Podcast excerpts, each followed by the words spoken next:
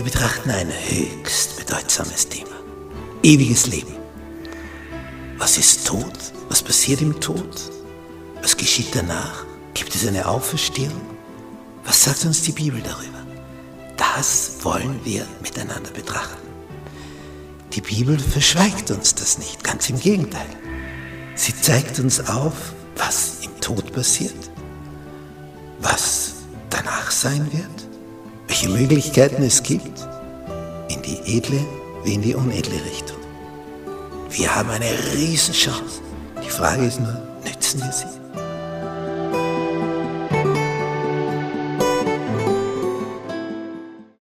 Freitag. Zusammenfassung. Es gibt also das Edle und das Unedle, das Gute und das Böse, die Liebe und den Hass. Wir haben beides, Licht und Finsternis. Und diese zweierlei Extreme, die führen dazu, dass wir oft verwirrt sind und uns nicht mehr auskennen. Und der, der verführt zum Bösen, der sagt natürlich nicht, ich bin der Böse und ich will dir was Böses antun. Sondern damit du verführt werden kannst, lügt er. Die Lüge ist also die Voraussetzung, dass er Erfolg hat. Dann würde er die Wahrheit sagen. Ja, dann wäre er chancenlos. Dann würde er sagen, wie abgrundtief böse er ist und dass er nur Böses dir tun will und damit du am Ende untergehst und auf der Strecke bleibst. Ja, wer würde in diese Richtung sich bewegen? Und deswegen arbeitet er mit der Lüge. Aber glücklicherweise hat die gute Seite, nämlich die Seite Gottes, der die Liebe ist, ein Wort hinterlassen, die Heilige Schrift wo wir einen Einblick bekommen, wie wer unterwegs ist. Dass wir den Gegenspieler Gottes einordnen können und unseren Schöpfer einordnen können. Und unser Schöpfer zwingt uns nicht in eine Richtung. Er sagt, wähle. Wähle. Vertraue. Entscheide. Und dann schau, was draus kommt.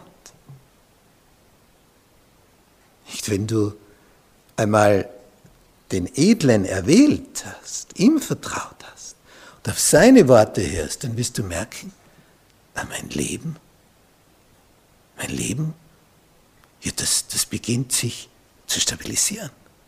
Da, da entsteht Friede im Inneren, Freude, Mut, Zuversicht, Hoffnung. Ja, da spürst du, ja, da kommen neue Kräfte zum Vorschein. Und umgekehrt, beim anderen hast du wieder mal über die Stränge geschlagen.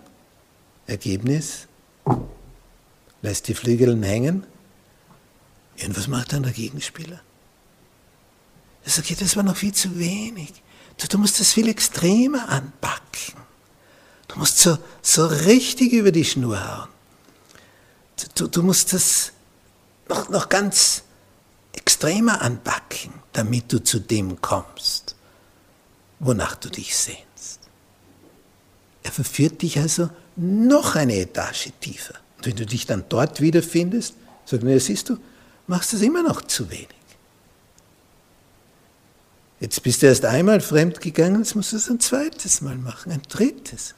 Und am besten in einer Nacht mehrmals. Das ist der Feind. Und am Ende liegst du dort als Rack völlig zerschlagen, kaputt, erledigt. Und das will der Feind. Er will dich fertig machen. Und das möchte der andere, der dich geschaffen hat, der dich liebt. Er gibt dir Tipps, wie du steigen kannst, wie deine Seele gesundet, wie du heil wirst. Und der ganze wunde Punkt bei dem Ganzen, wem vertraue ich? Denn wir vertrauen immer. Ist die Frage immer nur, wem wir vertrauen. Dem Falschen oder dem Richtigen? Nicht jedes Mal, wenn du dich in eine neue Beziehung wagst, das Ganze baut ja auf Vertrauen auf und du wagst dich da immer weiter hinein, um dann festzustellen, na, das war die falsche Person. In der Beziehungsphase, in dem, in dem Stärkerwerden dieser Beziehung, in dem Engerwerden, stellst du immer mehr fest, wie das Gegenüber ist. Ja, und so ist es aber auch mit Gott.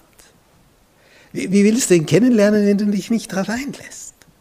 Aber wenn du dich darauf einlässt, dann stellst du sehr schnell fest, ja, das ist es. Darauf habe ich immer gewartet. Warum bin ich da nicht schneller drauf gekommen? Ja, weil er ein Verführer war. Der gesagt hat, na, dort ist es nicht, da, da, da. Darum gibt es dieses Wort Gottes, das wir prüfen können. Wo ist der Edle und wo ist der Unedle? Wie ist der Edle und wie ist der Unedle?